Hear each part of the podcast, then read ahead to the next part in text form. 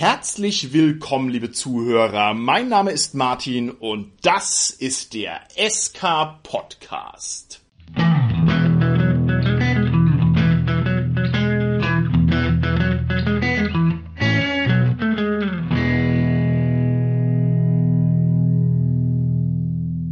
Das Thema unserer heutigen Folge lautet was sagt dein Rollenspielregal über dein tiefstes Innerstes aus?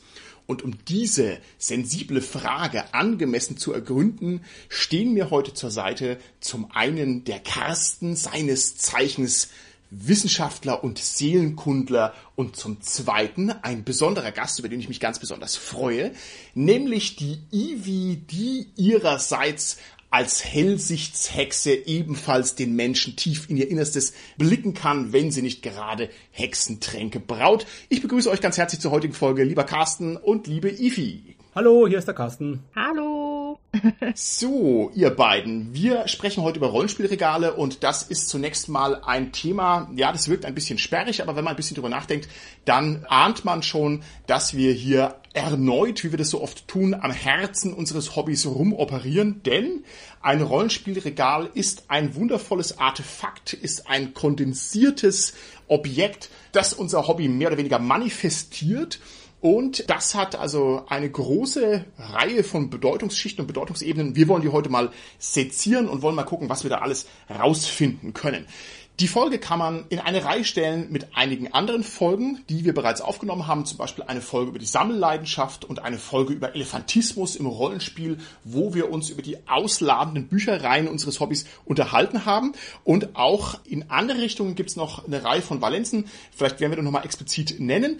Und ich würde sagen, vielleicht mal als kleinen Einstieg, ein Rollenspielregal ist ein Zeichen für einen wirklichen Hobbyisten. Also ein ordentlicher Rollenspieler unterscheidet sich von einem, ja, naja, so ein bisschen noch mit dem Hobby Fremdelnden, dadurch, dass er ein richtiges Rollenspielregal besitzt. Würdet ihr mir da zustimmen? Ivi, was meinst du? Ja, auf jeden Fall. Ein richtiges Rollenspielregal äh, ist was Schönes. Das ist ja sowas wie ein Tor in eine andere Welt, beziehungsweise in viele andere Welten. Ja, für mich ist das auch was ganz Wichtiges auf vielfältigen Ebenen. Und ich freue mich, dass wir heute die Möglichkeit haben und ich die Möglichkeit habe, auch darüber ein bisschen mit euch zu reden. Ich würde sagen, dann fangen wir doch direkt mal an, indem wir uns hier mal ehrlich machen vor unseren Zuhörerinnen und Zuhörern draußen im SK Podcastland, indem wir mal unsere eigenen Rollenspielregale ganz kurz beschreiben. Ich persönlich bin ein großer Fan von den Aufrufen, die immer mal wieder durch die Blogs geistern, wo es immer heißt, fotografier doch mal dein Rollenspielregal und ich weiß nicht, also mir macht es eine diebische Freude, da zu gucken, wie es bei anderen Leuten aussieht. Ivi, wie sieht denn dein aktuelles Rollenspielregal aus? Jetzt muss ich mir hier die Blöße geben. Also im Moment habe ich, wie man ja vielleicht weiß, durch mein ewiges Genörgel in diversen Folgen relativ wenig Platz in meiner Bleibe und daher habe ich ein sehr kleines Rollenspielregal, das allerdings auch tatsächlich mit Rollenspielen komplett gefüllt ist. Muss aber leider auch gestehen, dass einige Rollenspiele aktuell noch in Kartons wohnen, die oh. tatsächlich auch noch im Keller verweilen. Allerdings wird es garantiert ziemlich witzig, wenn ich diese Kartons irgendwann dann wieder rausgraben darf, weil das auch dann mittlerweile Überraschungskisten sind. Ich weiß wirklich nicht mehr, was da noch drin ist. Liebe Ifi, dein Rollenspielregal, stehen da die Bücher wie die Zinnsoldaten in einer Reihe und haben sie alle den korrekten Abstand von der Regalkante oder sind sie eher kreativ einsortiert? Sie sind relativ kreativ einsortiert. Also das Einzige, was so ein bisschen passt, ist halt die Höhe der Bücher, weil die Regale verschiedene Abstände haben. Also die kleinen Bücher stehen beieinander und die etwas höheren Bücher. Aber dick, dünn, wie tief sie sind, das ist vollkommen variabel. Okay.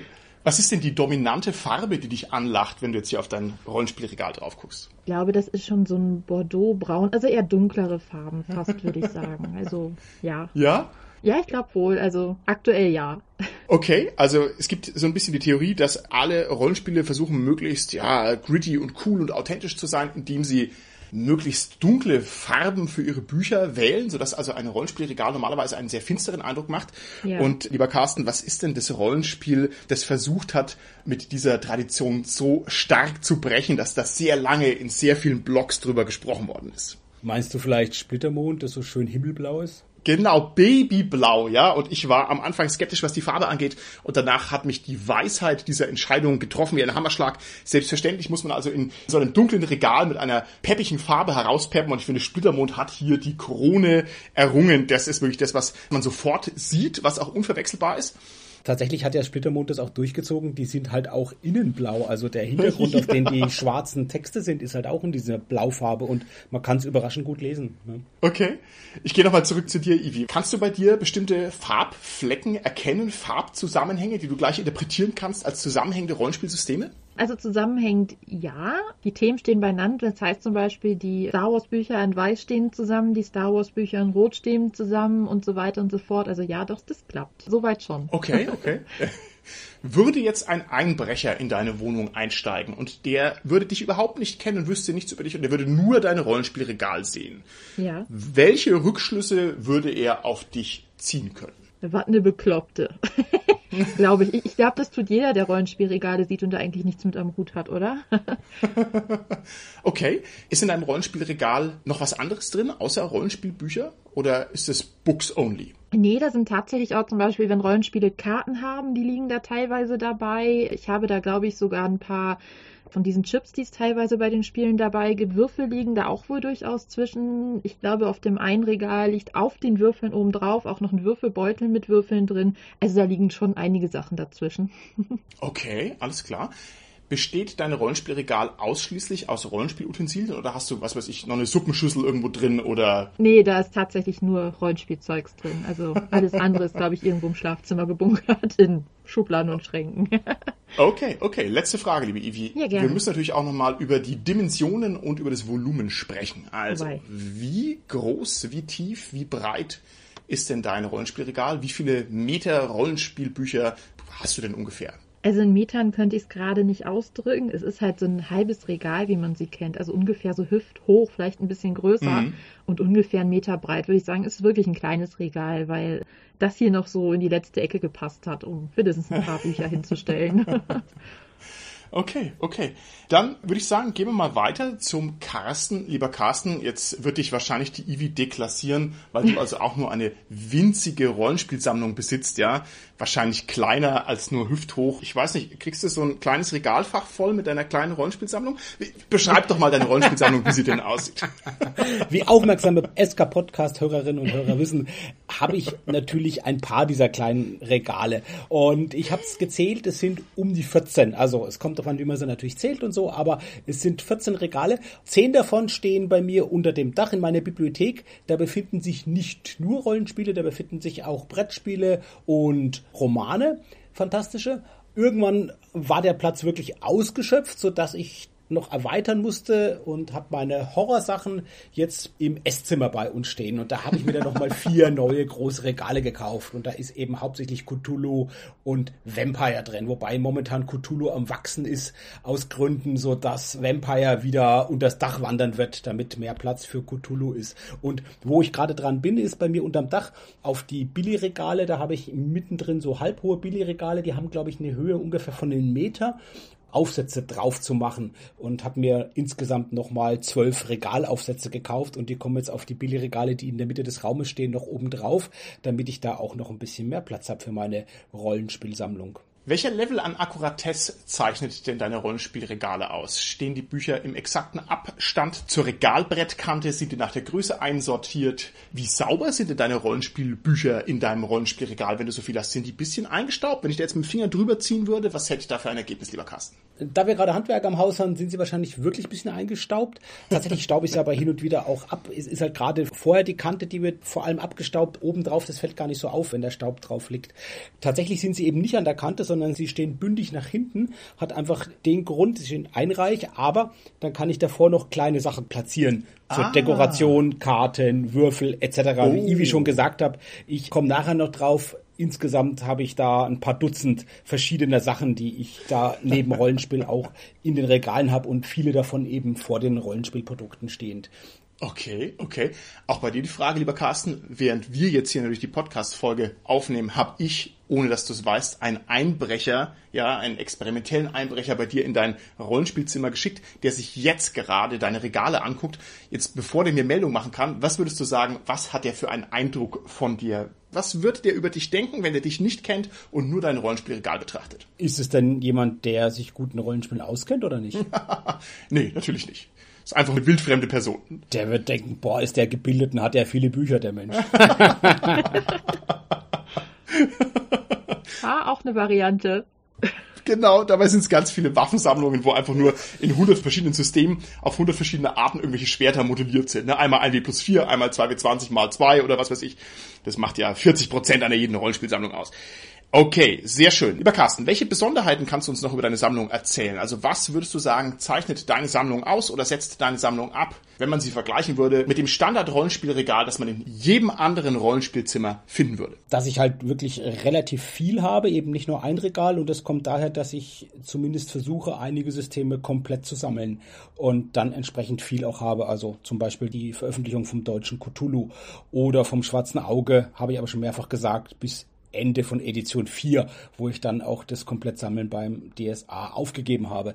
Und da ist es halt dann relativ viel. Übrigens, ich habe gerade vorhin geschmunzelt, wo du Ivi gefragt hast nach den Farben, wenn ich mir allein das DSA-Regal anschaue, da hast du halt grün, rot, blau, schwarz, braun, gelb, wenn du Myranor noch nimmst. Also da habe ich allein schon von DSA, nur wenn ich die Buchrücken nehme, da brauche ich gar nicht für die Boxen schauen, da habe ich schon alle Farben wirklich bei einem System. Also da kann man nicht entscheiden anhand der Farbe, welches System es ist, weil die halt auch innerhalb des Systems weil es eben so groß ist, das System, ja. farblich sozusagen bestimmte Reihen oder Arten von Büchern abgegrenzt haben. Genau. Also das ist, glaube ich, das eine, dass ich halt relativ in die Breite sammle bei den Rollenspielen und habe natürlich auch Rollenspielzeitschriften noch ergänzend dazu und äh, eben Rollenspiele, Romane auch. Die habe ich jetzt aber gar nicht da mitgezählt bei der Anzahl der Regale. Das sind halt eben die Romane, die stehen bei mir noch extra sozusagen, aber die gehören natürlich irgendwo zum Rollenspiel auch dazu und eben viele, viele kleine Sachen. Ich hatte schon gesagt, ungefähr zwei Dutzend Würfelaccessoires und äh, ja, Kunstsachen irgendwie, die mit Rollenspielen zu tun haben,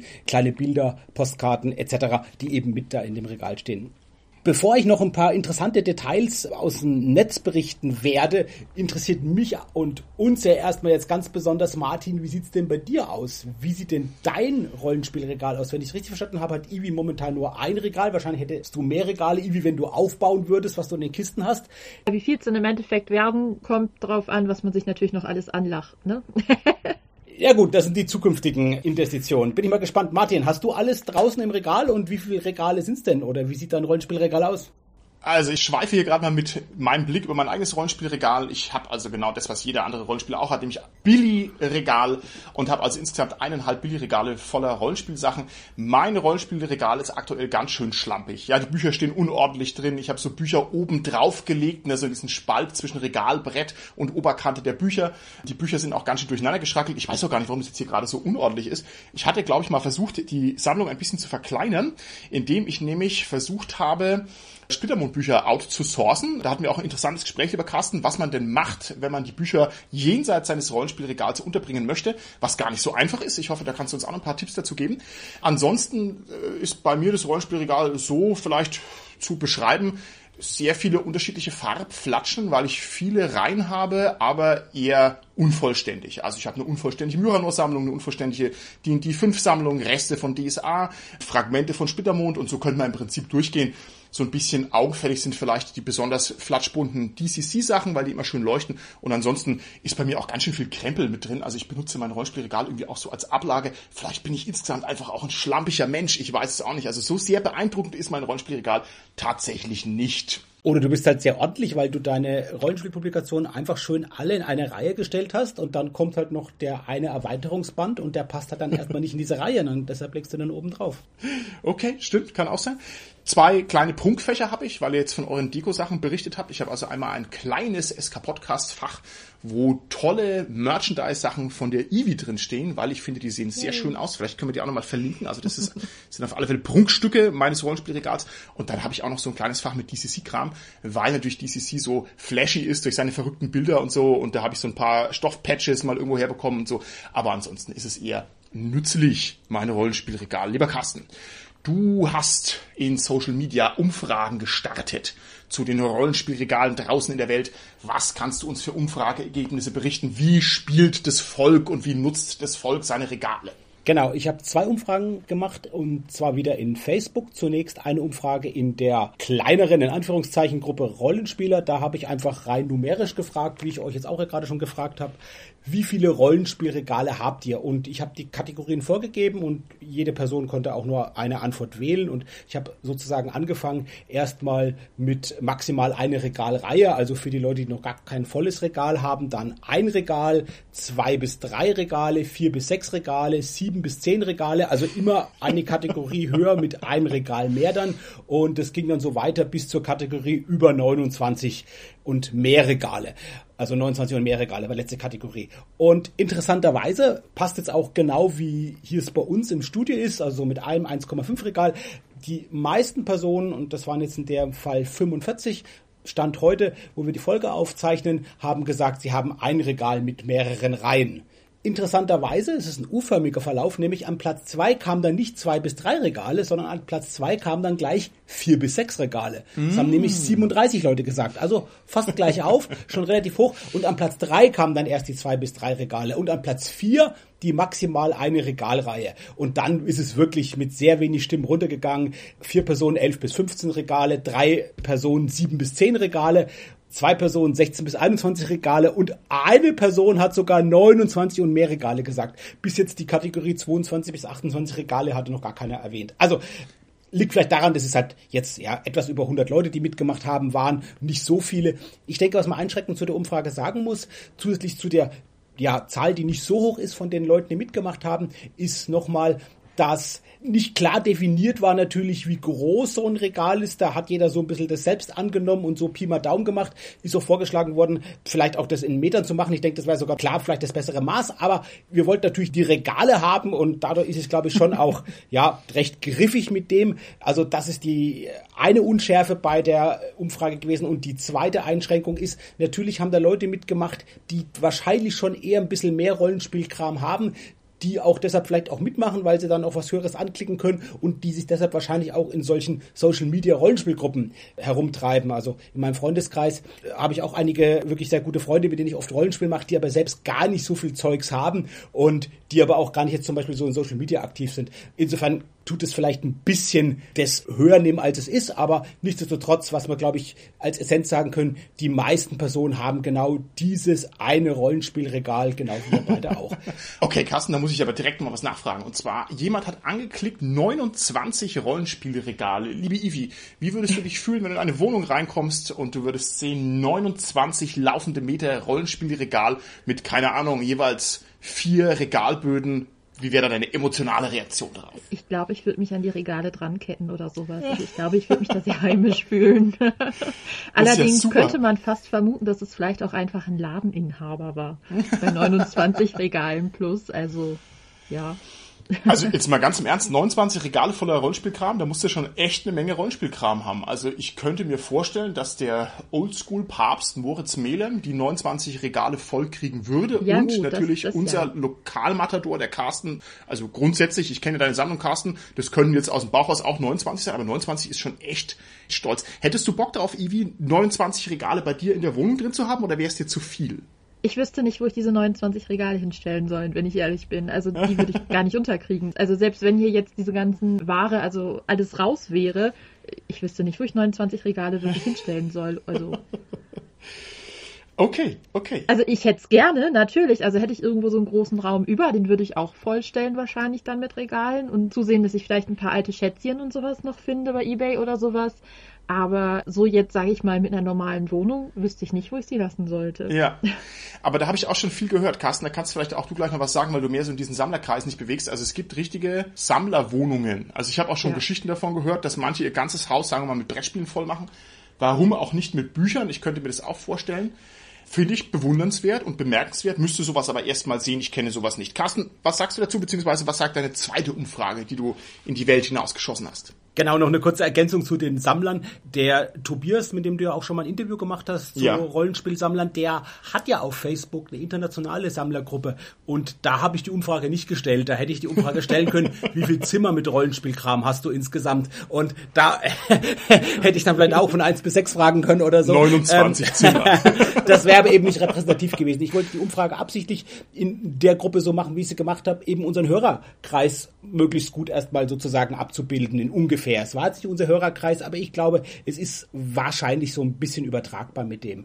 Gut, die zweite Umfrage, ich hatte schon angedeutet, die ist davon inspiriert und du hattest auch schon erwähnt, Martin, von diesen Shelfies, die immer gepostet werden. Also nicht Selfies, sondern Shelfies, wo Leute die Fotos machen von ihren Rollenspielregalen. Das kenne ich noch gar nicht. mich- Das ist ja cool. Ähm, genau, also äh, äh, zeigt eure Selfies in den sozialen Netzwerken. Du hast ja schon diese Posts immer erwähnt. Auf Twitter, auf Instagram, auf Facebook, wo immer wieder dann in Rollenspielgruppen regelmäßig dann diese Fotos, diese tollen Fotos von den Rollenspielregalen gemacht werden. Und was ich da eine Freude habe, ist diese Fotos immer für mich größer zu machen und zu schauen, was steht denn da alles drin? Also welche Rollenspielwerke, Publikationen stehen da drin und was ist denn da noch an interessanten Sachen? Manchmal sind es auch Publikationen, die ich gar nicht kannte und dann frag, ah, was ist denn das? Ach, gibt's da noch ein Band dazu oder so? Also da habe ich eine riesen Freude zu schauen, was die Leute da so haben und ich habe gedacht, ich will es mal versuchen, noch etwas quantifizierbarer zu erfragen und habe jetzt in der großen Pen and Paper Rollenspielgruppe auf Facebook mit 18.000 Mitgliedern gefragt, was steht bei euch in den Rollenspielregal und in Klammern N?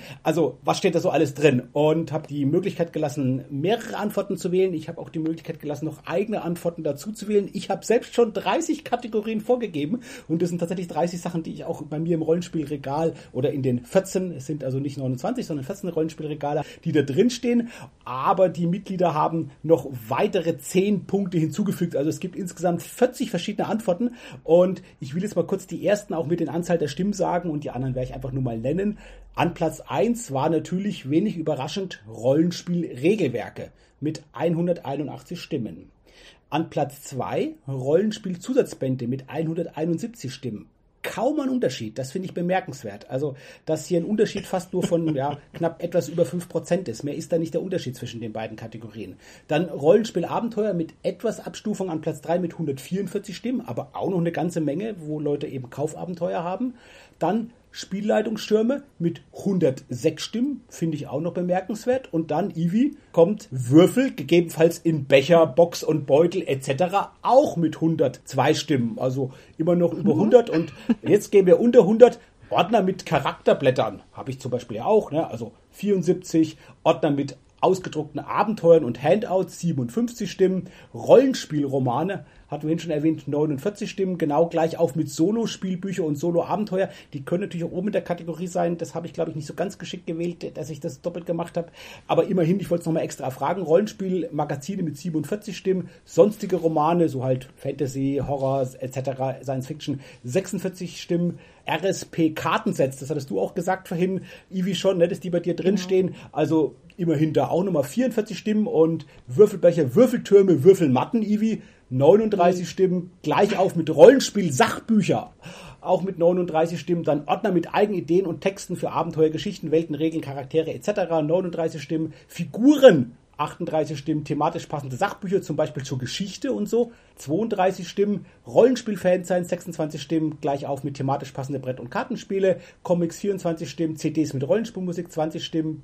Battle Mats and Dungeon Tiles 18 Stimmen, Münzen 14 Stimmen, Skulpturen 13, Tassen 11, Ivi, immerhin. Dann 3D-Objekte, Props wie Fiolen, haptische Rätsel 8 Stimmen, Postkarten 7, Badges und Pins 6, technisches Equipment wie zum Beispiel Kopfhörer, 6 Stimmen, Modelle zum Beispiel aus Lego und Noppenstein, Plastik etc. 6 Stimmen, gerahmte Zeichnungen 5 Stimmen, gerahmte Fotos 5 Stimmen, Fachbücher zur Architektur, Schiffsbau, Gartengestaltung, Landwirtschaft, Viehzucht, vier Stimmen, Märchenbücher vier Stimmen, Bildbände, Naturland der Völker vier Stimmen, Dekomaterial für die jeweiligen Runden zwei Stimmen, Geschichte. Der Päpste in altdeutscher Schrift, hat irgendjemand noch ergänzt mit dem, zwei Stimmen, Zeichnungstablett zwei Stimmen, alles davon hat irgendjemand angekreuzt, das war aber glaube ich, da gab es halt schon etwas über 30 Sachen, hat einer gemacht. Und Bücher, die nichts mit äh, Rollenspiel zu tun haben, hat auch noch jemand ergänzt. Also die letzten beiden sind vielleicht ein bisschen witzig noch oder so, aber es ist doch schon interessant, dass es da also fast 40 verschiedene Sachen gibt, die die Leute so im Rollenspielregal haben, neben den Klassikern halt wie eben Rollenspielregelwerke und ja,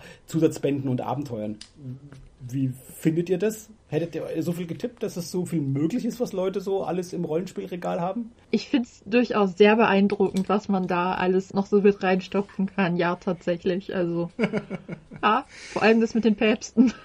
ich finde die Päpste auch sehr bemerkenswert, muss ich sagen. Also, ja. das fehlt mir hier noch in meinem Rollenspielregal, das große Papstbuch, aber ich werde schauen, dass das noch seinen Weg hineinfindet. Nee, Carsten, ich muss sagen, mich verblüfft das eigentlich nicht so sehr. Und zwar, weil ich jetzt gesagt hätte, in so ein Rollenspielregal gehört halt alles rein, was zum Rollenspiel gehört. Ja, und das ist eben so ziemlich genau die ganze Welt des Rollenspiels, die du jetzt vorgelesen hast. Ich finde fast ein bisschen interessanter solche Sachen wie Würfel, weil ich weiß es nicht. Also ein Rollenspielregal ist für mich, für mein Gefühl, eigentlich erstmal ein Bücherregal ja, wo die Rollenspielbücher drin sind. Und meine Würfel hätte ich jetzt, ich habe auch ein paar Würfel drin liegen, aber ich hätte meine Würfel, meine Hauptlast der Würfel die habe ich eigentlich anderswo untergebracht. Und vielleicht müssten wir uns da mal so ein bisschen ex negativo randenken. Also, wann ist denn ein Rollenspielregal ein Rollenspielregal? Und vielleicht darf ich hier mal so eine ganz kleine gedankliche Wolte machen. Es ist vielleicht das Schiff des Theseus äh, bekannt, äh, dem einen oder anderen Hörer oder der einen oder anderen Zuhörerin von uns. Spielen wir doch mal das Spiel Rollenspielregal des Theseus. Liebe Ivi, stell dir dein Rollenspielregal vor und ich würde ein Buch rausnehmen. Ist es immer noch ein Rollenspielregal für dich? Auf jeden Fall ist es dann noch ein Rollenspielregal. Tatsächlich entferne ich auch dann und wann mal Bücher und nehme sie mit mir mit oder sowas. Es bleibt damit ein Rollenspielregal. Also da werden okay. auch immer wieder nur Rollenspielsachen bzw. Rollenspiele reinkommen. Also es ist und bleibt das Rollenspielregal, definitiv. Okay.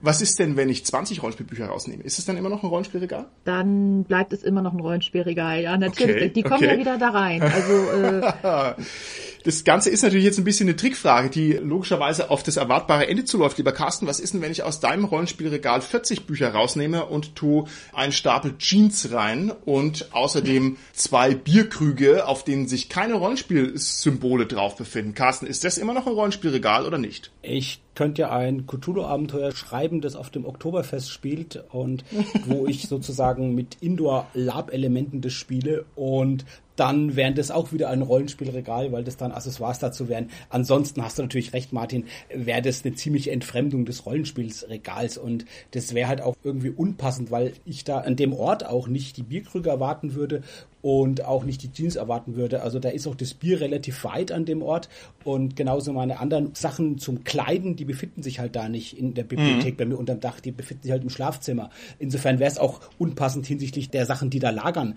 Ja, unabhängig davon, dass natürlich halt beim Rollenspielregal halt die Rollenspielprodukte und diese ganzen Sachen, wo du ja gesagt hast, verwundert dich nicht, die dazugehören irgendwie im engeren oder weiteren Sinn sich da eben befinden. Ich habe übrigens eine Vermutung mit den Würfeln, Martin. Mhm. Du hast ja gesagt, du hast schon ein Regal mit den schönen Sachen beispielsweise von DCC und auch ein ja. Regal mit den schönen Sachen von der Eevee. Und genau das ist, glaube ich, der Grund, warum man dann auch Würfel durchaus im Rollenspielregal hat, weil wenn man nicht nur die Würfel hat, sondern Würfel entweder in einem schönen Becher oder in einem schönen Würfelbrett oder in einem schönen Würfelbeutel hat und da noch ein Logo drauf ist, eben vom SK Podcast, was Schönes von der Eevee gezeichnet ist oder zum Beispiel eben was von einem System, zu dem das gehört, ja, dann ist es wieder was, was dann, glaube ich, dann auch ein Schmuck ist und was dann schön ja. zu dem System gehört und was man natürlich dann auch äh, genau vor das System sozusagen dann auch dann hinstellt und das eben nochmal eine Aufwertung ist und auch thematisch eben passend ist. Wenn ich dann DSA spiele und dann meine Dämonenwürfel nehme oder meine ja, ja.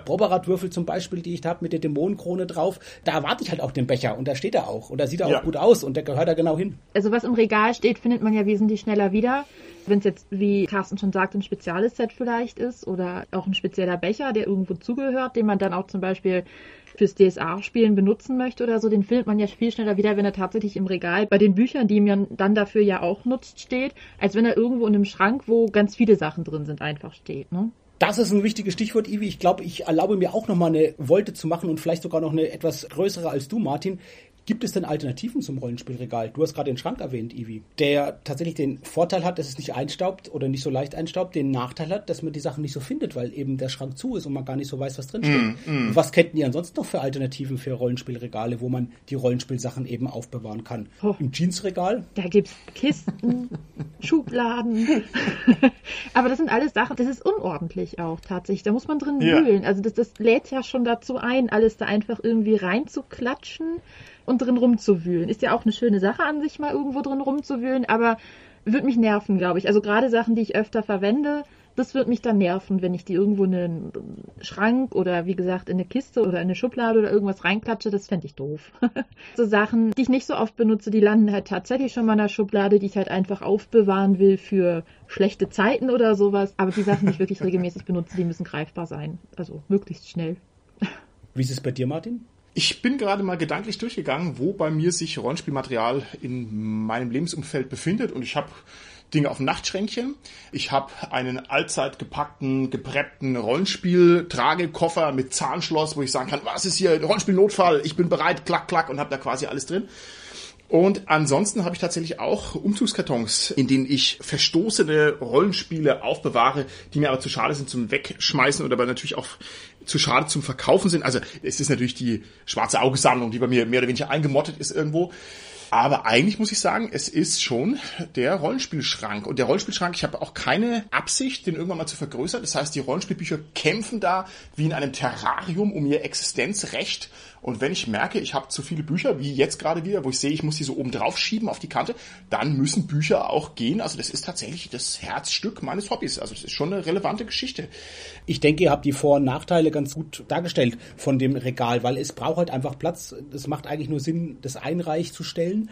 Und man braucht in der Regel auch ein Stehregal für Rollenspiele, weil diese Hängeregale einfach unpraktisch sind, weil nicht so viel reingeht und halt ein Modsgewicht ist. Das sind ja nicht nur in der Regel hm. eher so A5-Bücher, ja. sondern halt ja. A4-Bücher, die noch gebunden sind und so und die wiegen halt was. Und deshalb ja, ist halt wirklich oh, das Stehregal einfach, ja, ich sag mal, das Mittel der Wahl, um Rollenspiele aufzubewahren. Und mit den Kisten, die kann man natürlich in den Keller stellen, da hat man auch Platz, aber der Nachteil ist, glaube ich, genau, was ihr gesagt habt, man findet die halt nicht, weil man, glaube ich, ja, nicht immer so komplette Listen hat und die dann schön nummeriert hat und genau weiß, wo es ist. Und selbst dann wäre es ja, wenn die dann übereinander stehen, die Kisten hinderlich.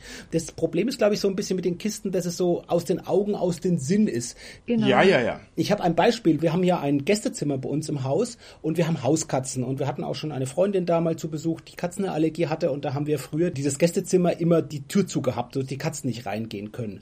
Und natürlich, wie Hauskatzen sind, wenn du einfach mal die Tür aufmachst, natürlich die verbotenen äh, Orte, das sind natürlich die ganz begehrten Orte, für die, die sind natürlich trotzdem reingehuscht. Und irgendwann haben wir uns entschlossen zu sagen, gut, wir lassen den Raum jetzt offen. Und der Witz war, solange dieser Raum zu war sind wir der auch nicht rein und der war in unserer Wahrnehmung, ich würde auch sagen, wahrscheinlich unter kognitiven Repräsentation bei uns im Gehirn, war der gar nicht groß existent. Also wie so ein verborgener Raum im Haus, wo du einfach dran vorbeigehst, aber dir gar nicht bewusst ist, was da eigentlich alles drin ist und was du da ja. hast in dem Raum. Und in dem Moment, wo wir den aufgemacht haben, nutzen wir den natürlich mehr und wissen auch, was da alles ist. Aber nichtsdestotrotz ist es halt wirklich auch immer, denke ich, eine Platzfrage und natürlich eine Frage der Zugänglichkeit, weil wenn man jetzt gerade mit Rollenspielmaterial arbeitet, dann ist es natürlich gut, wenn man das Wesentliche schnell griff griffbereit hat und nicht das erstmal unter ganz viel Unwesentlichen heraussuchen muss. Insofern verstehe ich natürlich auch, dass du da auch eine Auswahl triffst, beispielsweise Martin zu sagen, was habe ich jetzt im Regal und was tue ich jetzt mal erstmal wieder outsourcen, wie du es auch gesagt hast. Da würde ich ganz gerne nochmal nachfassen, lieber Carsten. Da hast du jetzt einen wunderschönen Begriff geprägt, und zwar die kognitive Repräsentation. Ich habe mir da sehr den Kopf drüber zerbrochen. Und ich denke, du hast vollkommen recht. Die Rollenspielprodukte, die haben natürlich einen Präsenzfaktor. Die sind entweder präsenter oder sie sind quasi schon nicht mehr existent, weil sie aus dem Phasenraum der Präsenz hinausgeschwebt sind. Und für mich persönlich ist natürlich das präsenteste Rollenspielbuch das, das in meinem Bett drin liegt, das ich also abends lese. Ja, das ist das realste und präsenteste Buch. Und ein Buch, das im Rollenspielregal drin ist, ist schon so ein bisschen nur noch halb präsent. Und zwar, weil das Blöde bei den Regalen natürlich ist, dass die Regale die schönen Cover der schönen Rollenspielbücher eigentlich verschlucken. Man sieht ja nur den Aufdruck hinten drauf, ja. Und manchmal ist es ganz pfiffig gemacht. Ich schaue ja gerade mein Rollenspielregal an. Ich habe hier das große D&D Kunstbuch Art and Arcana. Da geht's also nur um so schöne Cover und so weiter. Kann ich jedem ans Herz legen. Das ist ganz großartig, sich dieses Buch anzugucken. Und das hat also eine schöne Goldprägung hinten drauf. Und da leuchtet mir quasi der Schriftzug jetzt gerade ins Auge. Das fällt mir auf. Aber von meiner restlichen Sammlung, da muss ich schon sagen, da sind also auch große Teile, die zwar im Regal sind und damit schon noch irgendwie präsent, aber eigentlich aus meinem kognitiven Präsenzbewusstsein eigentlich raus sind. Wie würdest du sagen, ein Rollenspielregal ist auch ein bisschen ein Büchergrab? Als Grab würde ich es nicht unbedingt bezeichnen, weil eigentlich geht da ja nichts drin verloren, wie wir ja gerade schon hatten. Aber um auf die Titelbilder zu beziehen, ja, ich habe auch schon das ein oder andere Mal überlegt, wenn ich dann später mal mehr Platz habe, mir diese Buchständer, die man vielleicht aus Läden kennt und von Conventions, einfach mal sowas da reinzustellen, um halt wirklich auch dann Cover, die man gerne mag, ich meine, mit allen mhm. wird es nicht gehen, aber halt wirklich Cover, die man gerne mag, halt mal ein bisschen präsenter hinzustellen, dass die halt eben nicht wie in einem Grab oder sowas verschwinden. Wobei es gibt ja auch sehr, sehr hübsche Buchrücken, ne? Mhm. Darf man ja auch nicht vergessen.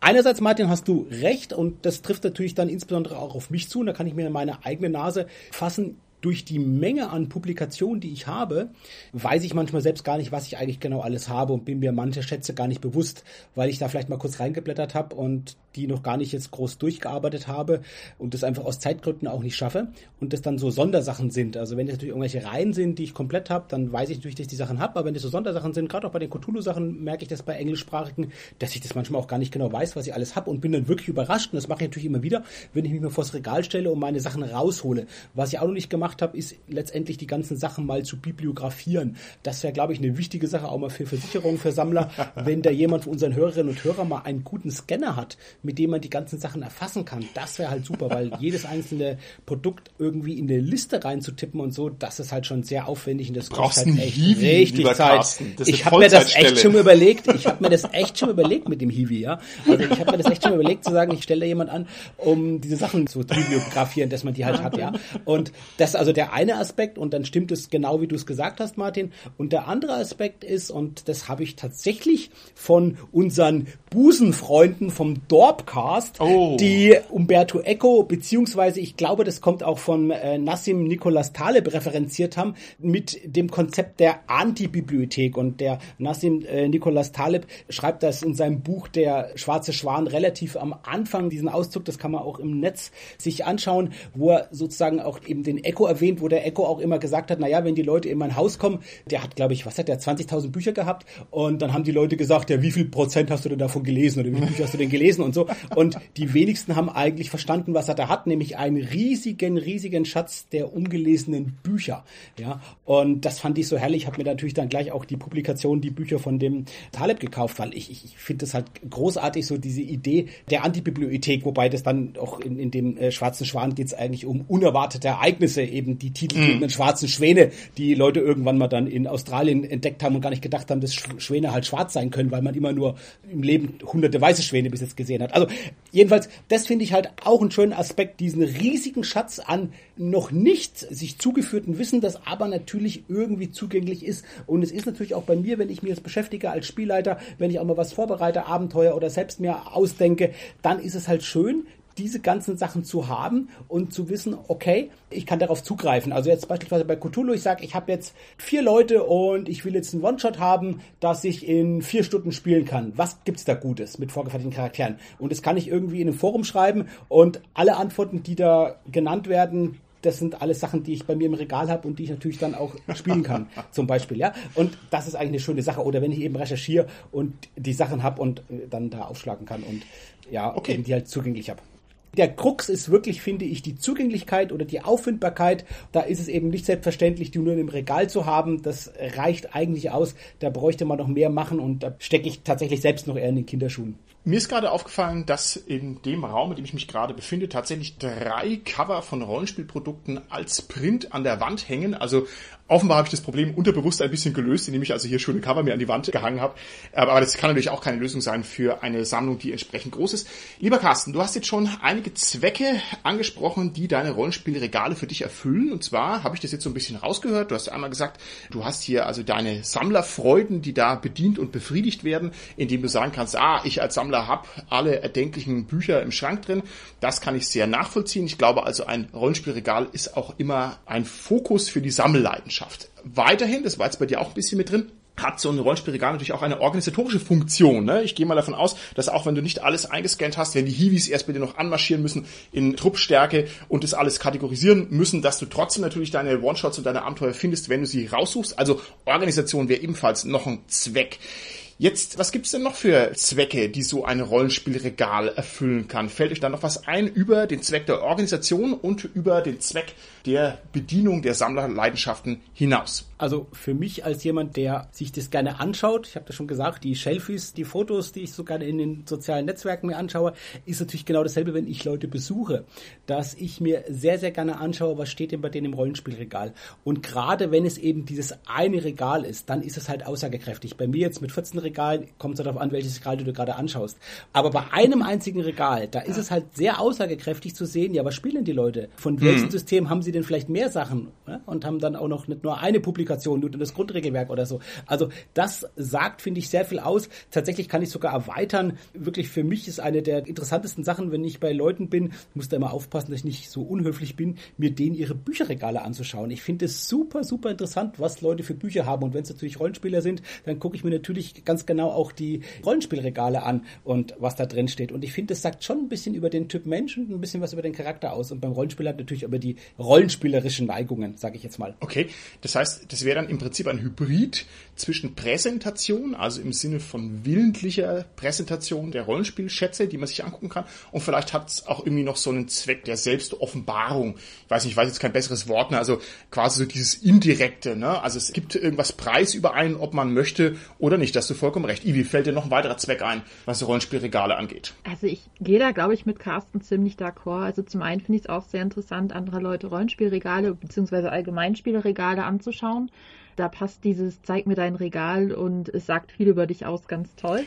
ähm, zum anderen ist es aber tatsächlich auch für viele, aber das hatten wir ja auch schon, eine Gelegenheit, einfach mal zum Beispiel sein altes Schätzchen, was man irgendwo mal gefunden hat, wo man ganz doll stolz drauf ist, was aber vielleicht aktuell gar nicht gespielt wird und man es daher auch nicht ausführen kann oder irgendwie seiner Runde stolz präsentieren kann, um es halt eben über so ein Regal halt einfach zu präsentieren. Dafür ist es ja mhm. auch ganz mhm. praktisch.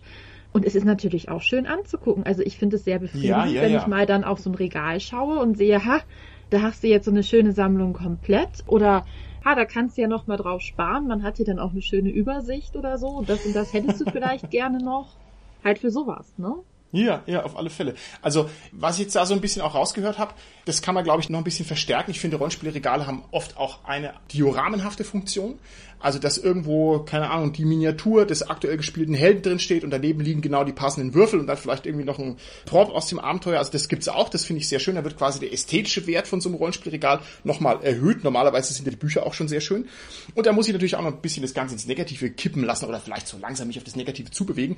Ich finde, ein Rollenspielregal kann auch, wie bei mir zum Beispiel gerade, mehr oder weniger auch nur eine Halde sein. Ja, ich habe halt meinen Rollenspiel-Stuff und tue den halt einfach irgendwo hin, wo er halt sein muss, fertig ohne weitere Hintergedanken. Also auch ohne den Wunsch, das irgendjemandem zu zeigen und auch ohne, dass ich mich daran ergötze, sondern wo soll ich sonst hin tun? Also tue ich es halt dahin.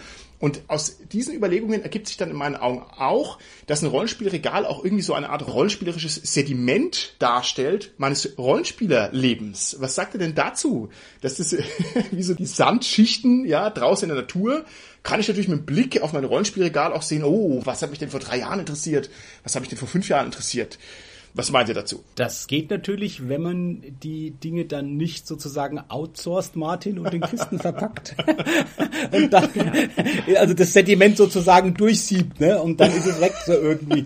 Und ja, genau die Funktion hat es. Und wie du es ja selbst gesagt hast, Martin, die hat es für dich, die hat es aber auch für Menschen, die dich besuchen kommen und die eben sehen, was du da hast und das erkennen. Auch wenn das für dich wirklich vielleicht nur eine Halde ist, für diejenigen, die das sich anschauen, für die ist das nicht eine Halde. Für die ist das schon was, was eben was aussagt über dich und, und, und wo die, wo die einfach da ja, interessante Erkenntnisse gewinnen und einfach sehen, was du da hast und wie du es vielleicht auch hast und was du gerade halt vielleicht die Bücher, die auf dem Nachttisch liegen oder die rumliegen, das sind halt gerade die Sachen, die du auch liest. Das ist ja auch interessant. Also tatsächlich, da bin ich schon oft mit Leuten ins Gespräch gekommen, dass ich halt gerade sehe, ah, das Buch oder das schaust du gerade an, das kenne ich auch oder so, dass man halt das als so dann als Gesprächsanlass einfach auch nimmt. Ja, ja. ja.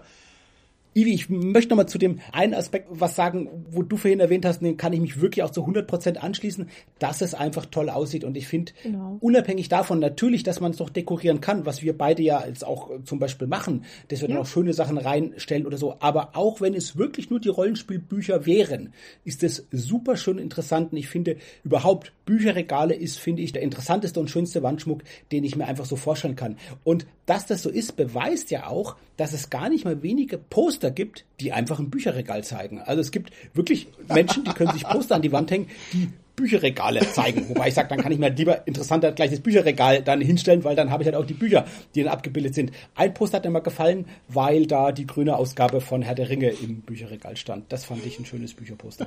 Carsten, um da ganz kurz reinzugrätschen, es gibt Stoffe, auf denen einfach Bücherregale bzw. Bücherstapel gedreht, gewendet und hast du gesehen, drauf gedruckt sind und der läuft wie bescheuert.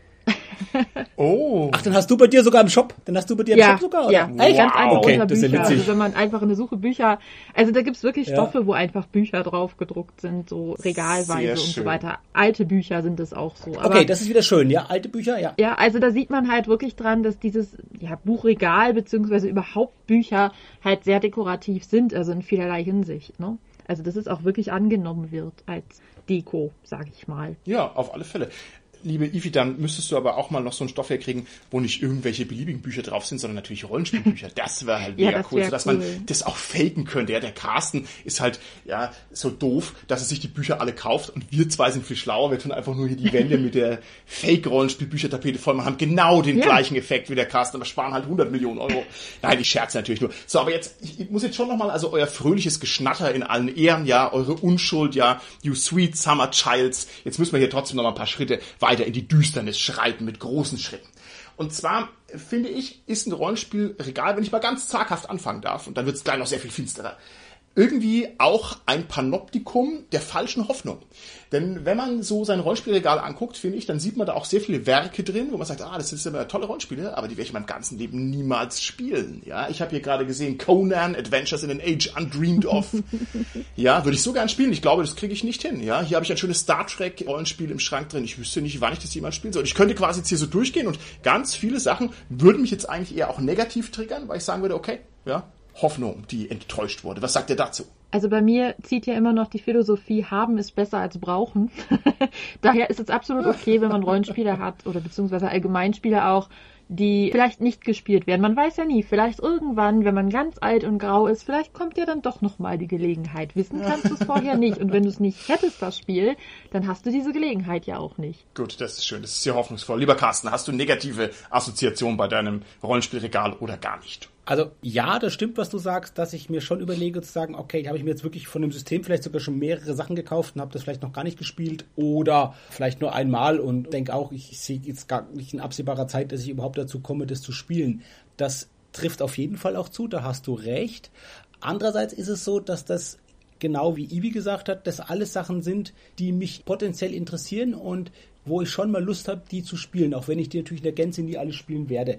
Und das ist so auch das Kriterium, wo ich dann wirklich auch ausmiste bei mir in der Sammlung, dass ich in die Regale reinschaue und überlege, was steht in den Regalen drin, wo ich jetzt wirklich weiß, da habe ich jetzt nicht Lust, das die nächsten zehn Jahre zu spielen, weil es hundert andere Sachen gibt, die ich lieber spielen will. Und wenn ich zu dieser subjektiven Einschätzung komme, dann ist das ein Kriterium für mich zu sagen, okay, dann kann ich es auch wieder weggeben. Ja, mhm. ist nicht so oft, aber das ist genau das, wie ich es dann auch schaffe, Sachen wieder aus den Regalen rauszubekommen.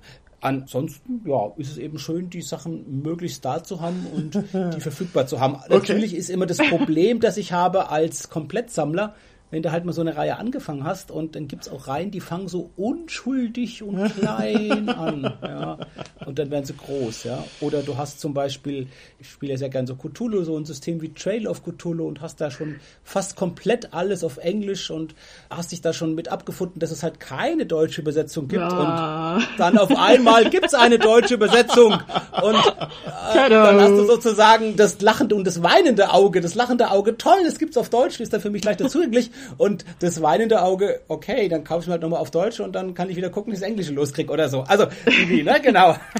ja, ja. ich äh, weiß gar nicht, was du meinst. Ja, yeah, also das müssen wir vielleicht hier noch ein bisschen aufschlüsseln. Ne? Also Trail of Cthulhu ist natürlich von unserer Ivi, die das Ganze ja. hier deutsch lokalisieren wird. Liebe Ivi, kannst du vielleicht genau. da gerade mal einen aktuellen Status durchgeben? An die Hörerinnen und Hörer draußen im SK Podcast an. Wie ist da die Lage mit diesem Produkt? Also die Lage von Trail of Cthulhu ist tatsächlich, das Ganze ist übersetzt und aktuell in der Redaktion Bearbeitung. Das dauert aber natürlich ein bisschen, weil das sind viele Seiten und es ist halt so ein typisches A4-Buch, wie man sie kennt. Ne? Und mein Plan bzw. mein Ziel ist es tatsächlich, dass es zur Spielemesse erscheint. Uh. Aber ich mich nicht, wenn das nicht passiert. Also wir wissen ja, es können immer irgendwelche komischen Dinge dazwischen kommen. Aber das große Ziel ist aktuell und es sieht auch im Moment noch sehr, sehr gut danach aus, dass wir es zur Spielemesse alle kaufen können. Okay, wow. Also ich finde, das ist doch eine Anlaufstelle auf der Spielemesse. Ich hoffe, dass wir uns da auch wieder blicken lassen können. Da freue ich mich schon drauf.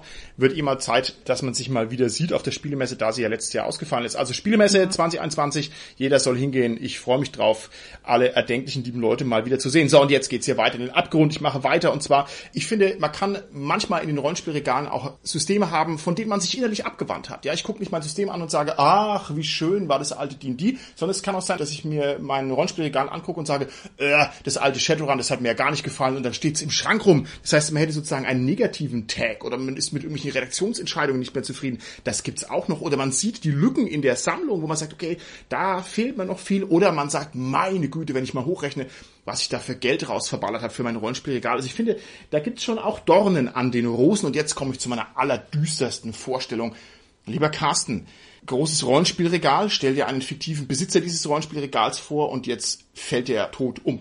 Ja, was passiert denn mit dem Rollenspielregal und seinen Schätzen? Carsten, ist es realistisch anzunehmen, dass irgendjemand diese Schätze, die ja oft auch einen sehr persönlichen Bezug zu ihrem Besitzer haben, jemals angemessen wertschätzen kann? Oder ist die Chance nicht sehr hoch oder das Risiko sehr hoch, dass also diese tolle Rollenspielsammlung, das tolle Rollenspielregal mehr oder weniger ungesehen im Altpapier landet? Wie schützt man sich denn davor, lieber Carsten? Muss man vielleicht ein rollenspielerisches Testament aufsetzen, damit irgendjemand irgendwann mal was damit anfangen kann und vielleicht die Schätze auch findet oder erkennt? Habe ich noch nicht erlebt, aber das wäre natürlich eine Möglichkeit. Da müsste man wirklich das dann irgendwo in der Bibliothek vermachen, in der Rollenspielbibliothek.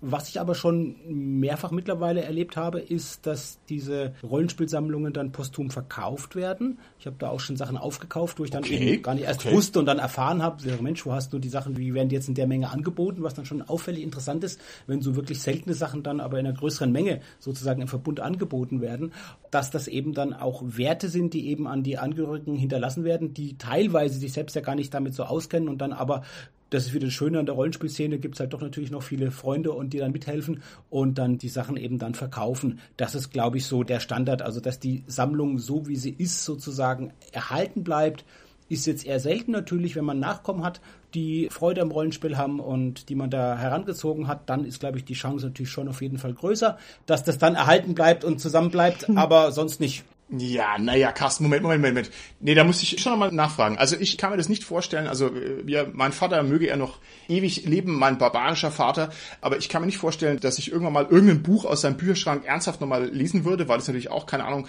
30 Jahre Distanz dazwischen liegen. Und wenn man sich überlegt, so eine alte Büchersammlung, äh, also eigentlich wird die weggeschmissen. Und was machst du jetzt mit einer DSA 2 Sammlung oder sowas, wenn du keinen Draht dazu hast? Ich weiß es nicht. Ich glaube, das verliert also. Aber es sind halt auch Werte, die wirklich Geld bringen. Also du kannst natürlich wegschmeißen, du kannst aber auch einfach ja ins Netz stellen oder einfach in sozialen Netzwerken okay. anbieten. Du kriegst halt wirklich auch Geld dafür. Also man kriegt vielleicht nicht den originalen Kaufpreis. Ein paar Sachen sind ein Vielfaches teurer. Das meiste ist natürlich, denke ich, insgesamt natürlich mit einem gewissen Wertverlust verbunden. Trotzdem sind es schon noch Werte. Und da muss man sagen, okay. die meisten Rollenspielerinnen und Rollenspieler, die ich kenne, die behandeln ihre Rollenspielsachen relativ pfleglich, so dass du da auch Sachen hast, die ganz gut erhalten sind. Ich möchte aber noch mal eine Sache erwidern bei der ganzen Düsternis, die du hier ja dreuend über uns ausgebreitet hast, lieber ja, Martin. Ja, ja? ja, Was ist in der Düsternis? Es funkeln Sterne, es funkeln wunderschöne, helle, schöne Sterne, die durch diese Düsternis überhaupt erst so richtig schön strahlen und sich davor abheben. Und eine der Sachen ist, dass man natürlich solche Rollenspiel Bücher auch einfach mal in die Hand nehmen kann und da nostalgische Erinnerung daran hat. Und das ist das Schöne. Also wenn ich ein Abenteuer nehme, das ich gespielt habe, ich nehme einfach diesen Abenteuerband in die Hand und schaue mir das Cover an und mhm. das durch und schaue mir das an und die grafische Gestaltung, die Grafiken dazu. Das ist ein Panoptikum an wirklich tollen nostalgischen Erinnerungen. Da feuert es bei mir im Gehirn, die da in dem Moment aktiviert werden. An wirklich positiven, vielen, vielen schönen Erinnerungen. Und selbst wenn es ein Buch ist, das ich halt noch nicht gespielt habe, da ist es halt bei den Rollenspielpublikationen so, die sind halt auch interessant, wirklich jetzt zum Querlesen, zum Durchschauen, weil die halt grafisch schön gestaltet sind, im Vergleich einfach zu einer Bleiwüste, wie es die meisten Romane halt sind. Also daher ist es halt schon was Schönes, so ein Rollenspielregal und ich glaube, es hat halt auch vielfältige Verwendungsmöglichkeiten, auch gerade wenn es recht ausufernd und groß ist. Okay. So ein Rollenspielregal oder Regale. Wunderschön, wunderschön. Liebe Ivi, das wäre ja nun fast schon ein richtiges Schlusswort gewesen. Aber Ivi, das weißt du, wir vom SK Podcast, wir brüsten uns ja damit, dass wir immer knietief in der schmutzigen Praxis unterwegs sind. Ivi, was kannst du mir denn für Praxistipps geben, was das Rollenspielregal angeht? Hast du irgendwelche pfiffigen Tipps zum Werterhalt, zur Präsentation? Irgendwas, was dir da durch den Kopf geht? Zur Präsentation hatte ich ja vorhin schon gesagt, wenn man wirklich richtig schöne Bücher hat oder vielleicht auch richtig alte Bücher oder ganz besondere oder tolle Bücher oder auch einfach Bücher, die irgendwie einen persönlichen Wert haben oder so. Man kann sie natürlich einfach in Buchständern ins Regal stellen. Ja, das macht ja. sich ja immer ganz gut. Man kann natürlich auch, also ich weiß nicht, gab es beim Rollenspiel schon Buchrücken, die irgendwie Bilder ergeben, die man sammeln konnte? Ich bin mir gerade total unsicher. Also ich selbst habe sowas. Schwarze Auge, die Landkarte? Die Schwarze Landkarte. Auge, die grünen ja. Bände und bei Cthulhu gibt es von Manfred Escher diese Arkanenzeichen bei den alten Editionen vor der siebten Edition. Da gibt es die schönen Arkanenzeichen bei Cthulhu. Und bei DSA eben bei den grünen Bänden die Landkarte. Die beiden Sachen fallen mir spontan ein. Krass. da merkt man, dass er einfach alles da hat. Nein, ja, aber sowas ja. halt wirklich, äh, um das im Regal stehen zu haben. Was ich tatsächlich auch mit meinem Regal mache, um einfach die dekorative Perspektive zu behalten. Zum Beispiel zur Weihnachtszeit kommen da auch einfach irgendwelche Ranken oder äh, sowas drumherum. Also die, das, das ganze Regal wird halt auch einfach mitdekoriert. Schön. Also von daher, man kann da echt tolle Sachen mitmachen. Oder so wie du es ja dann auch hast, entsprechende Poster von Covern drumherum hängen oder sowas. Ne? Also da gibt es ja viele, viele Möglichkeiten, was man da mitmachen kann. Oder halt, dass man wirklich sein Spielmaterial mit reinstellt, schön dekorativ. Man kann ja auch sogar ein ganzes Fach nehmen und sein Spielmaterial da ähm, schön drapieren, sage ich mal. Ne? Wichtig finde ich den Tipp von dir mit den Buchständern, weil gerade wenn man jetzt ein schönes Cover hat und dann dieses Rollenspielbuch einfach querstellt und das sozusagen gegen die anderen anlehnt, dann verbiegt sich das, gerade weil das ein Hardcover ist und das ist nicht gut. Also man sollte nicht so ein Band einfach dann quer vorne hinstellen, der verbiegt sich. Dann würde ich wirklich genau. sagen, ein Buchständer, wo der dann etwas angelehnt ist und wo dann schon diese, also halt, er liegt dann quer sozusagen, aber er ist dann wirklich, er steht unten und, und hinten dann ist er quasi mit Stützen, genau. dann dass es nicht kaputt geht. Das finde ich einen tollen Tipp, den hatte ich so noch gar nicht auf dem Schirm. Ich mache es halt eben nicht, damit die Bücher nicht kaputt gehen. Ja, das ist, glaube ich, eine schöne Sache, was zu präsentieren mit so einem Buchständer. Gefällt mir gut. Woran ich auch, wenn wir gerade davon reden, dass man achten sollte, die Bücher nicht kaputt zu machen, dann will ich nochmal den Tipp geben, natürlich aufzupassen. Das wissen, denke ich, die meisten Leute von uns, die Rollenspielregale haben, die nicht so zu stellen, dass sie direkte Sonneneinstrahlung haben, weil dann bleicht die Farbe aus und die ganzen schönen Rollenspielbände werden blau. Und deshalb sollte man gucken, dass zumindest so an die Seite oder auch wirklich ein bisschen vielleicht die Räume nicht zu hell sind, eher ein bisschen dunkler, damit die halt nicht vom Licht sind. Auch mit der Temperatur soll es, glaube ich, nicht zu warm, nicht zu kalt sein, dass man da ein bisschen guckt von der Klimatisierung her. Kenne ich mich nicht ganz so aus, aber ich glaube, das ist auf jeden Fall auch wichtig. Da achte ich schon ein bisschen drauf, dass das so ganz gut passt und dass die eben dadurch nicht zerstört werden, die Bücher, einfach durch die Lagerung. Ja, dass auch nicht zu feucht ist natürlich, das ist immer so das Problem, wenn die Rollenspielbücher in Keller oder in Kisten stehen. Und wenn man einen sehr feuchten, schimmlichen Keller mm, hat, mm. dann kann es wirklich sein, dass irgendwann die Kartons und auch die Sachen, die in den Kartons sind, diesen feuchten, schimmlichen Geruch haben. Die nimmst du die Hand und die haben nicht mehr diesen angenehmen Büchergeruch, die haben dann irgendwie diesen Kellergeruch und so und das ist halt nicht schön und dann wirklich ein deutlicher Wertverlust dann dabei. Aber lieber Carsten, du musst da überlegen, mir ist ja auch manchmal heiß und manchmal kalt, ja, und die Frage ist halt, warum soll es denn meinen Rollenspielbüchern besser gehen als mir? Ja, das leuchtet mir also nicht so ganz ein. Ja, okay, das ist so ein bisschen, ja, äh, eine für alle, alle für einen oder so, Martin, bei dir. Geteiltes Leid ist halbes Leid. ja. Genau, okay, genau. Aber nein, nein, ich, also ich finde, äh, sagt auch viel über einen Mensch aus, wie er seine Bücher, insbesondere seine oh, weh, oh, weh, Bücher oh, weh, behandelt. Okay. Ja, ja, wir Psychologen lieben ja Charaktertests. Noch ein weiterer Tipp, wirklich das Regal an sich. Und du hast, glaube ich, am Anfang schon ziemlich erwähnt, Martin, es ist wirklich das Billigregal nicht nur das meistverkaufte Regal, glaube ich, ich weiß gar nicht, in Deutschland oder vielleicht in Europa sogar, aber es ist wirklich auch das beste Regal, weil es eben nicht nur günstig ist, sondern vor allem den Vorteil hat, dass man die Höhe relativ gut variieren kann und dadurch halt nicht so viel Platz verschenkt. Das ist das große Problem. Ich habe zum Beispiel auch hier schöne Kolonialstilregale, die sehen toll aus und die sind wirklich auch sehr, sehr schön, aber da bin ich etwas eingeschränkter, wie ich die Höhe variiere. Und das ist das wirklich richtig Gute beim Billigregal, dass man da die Höhe schön variieren kann. Und da habe ich noch einen weiteren Tipp und den habe ich vom Tobias, habe ich schon erwähnt, eben den Rollenspielsammler, wo es eine ganze Interviewfolge gibt. Schöne Grüße an der Stelle auch. Genau, und vielen Dank, Tobias, für den guten Tipp. Und ich sagte jetzt mal allen, ich finde, der ist großartig wenn man sich Billigregale kauft und vorhat, da wirklich äh, vornehmlich Rollenspiele oder Rollenspielbände reinzustellen, dann sollte man nicht die Breite 80 cm wählen, sondern die Breite 40 cm wählen, weil diese Rollenspielbände halt gerade diese A4 Hardcover Rollenspielbände halt doch einiges an Gewicht haben. Und wenn ich die 80 cm Breite habe, dann biegt sich das Regal durch. Nehme ich aber statt dem einen 80 cm breiten Regal zwei 40 cm Regale, was natürlich etwas teurer ist und auch ein bisschen mit mehr Aufwand verbunden ist, das aufzubauen, habe ich aber den großen, großen Vorteil, dass sich eben die Bilis nicht durchbiegen. Und darauf also zu achten, das finde ich sehr gut zu gucken, Billigregale oder zumindest Regale zu kaufen, die sozusagen relativ flexibel höhenverstellbar sind und Regale zu kaufen, die halt nicht zu lang sozusagen von der Breite sind, so dass die Gefahr nicht so groß ist, dann, dass sich, wenn man da viele schwere Rollenspielbände reinstellt, dass sich die dann durchbiegen. Worauf ich tatsächlich noch warte, ist so ein Regal, was man ins Regal stellt, sozusagen, um ein Regalfach sozusagen nochmal zwei zu teilen. Sehr und schön. nochmal so eine Zwischenhohe reinzuschieben. Sehr schön. Das wäre eine Marktlücke, das hat noch keiner. Also das finde ich toll, dass ich meine schönen Kolonialstilregale, wo ich jetzt vielleicht eigentlich lieber zwei hätte als eins, wo ich einfach so über die Romanreihe nochmal eine zweite Romanreihe machen könnte und so ein Regalaufsatz, der flexibel einstellbar ist. Sowas gibt's aber irgendwie noch nicht. Habe ich schon mal gesucht, aber noch nicht gefunden bis jetzt. Lieber Carsten, schön, dass du das gesagt hast, mit den sich durchbiegenden Einlagen für die Billigregale, denn ich hatte jetzt hier beim schweifenden Blick über mein eigenes Regal schon gedacht, ich habe einen Knick in der Optik. Meine Billigregale sind durchgebogen wie Sau, ja, und ich habe natürlich auch die langen Einlagen drin, da hast du vollkommen recht. Und der schmale Schrank ist sehr viel stabiler. So, ihr zwei. Jetzt habe ich euch natürlich hier eingeführt in diese SK-Podcast-Folge als große Experten in der Seelenanalyse. Aber in Wirklichkeit wart die ganze Zeit ihr diejenigen, die von mir aufs Schärfste analysiert worden sind. Und deshalb werde ich jetzt im Rückgriff auf das Thema unserer Folge, nämlich was sagt deine Rollenspielregal über dein Innerstes aus, euch meine Analyse präsentieren. Seid ihr bereit? Es kann aber jetzt auch heftig werden, ja? Also, ne? Haltet euch fest. Wir werden es mal wissenschaftlich verifizieren, ja. Gerne. Also ich Ja, bin am Stottern, okay. aber leg los. Okay, okay, also, Carsten, ich habe jetzt also wirklich also meine ganze Kunst aufgewendet. Und folgendes Ergebnis über dein Innerstes kann ich dir präsentieren. Du wirst bald eine gute finanzielle Gelegenheit haben und hüte dich vor unangenehmen Überraschungen.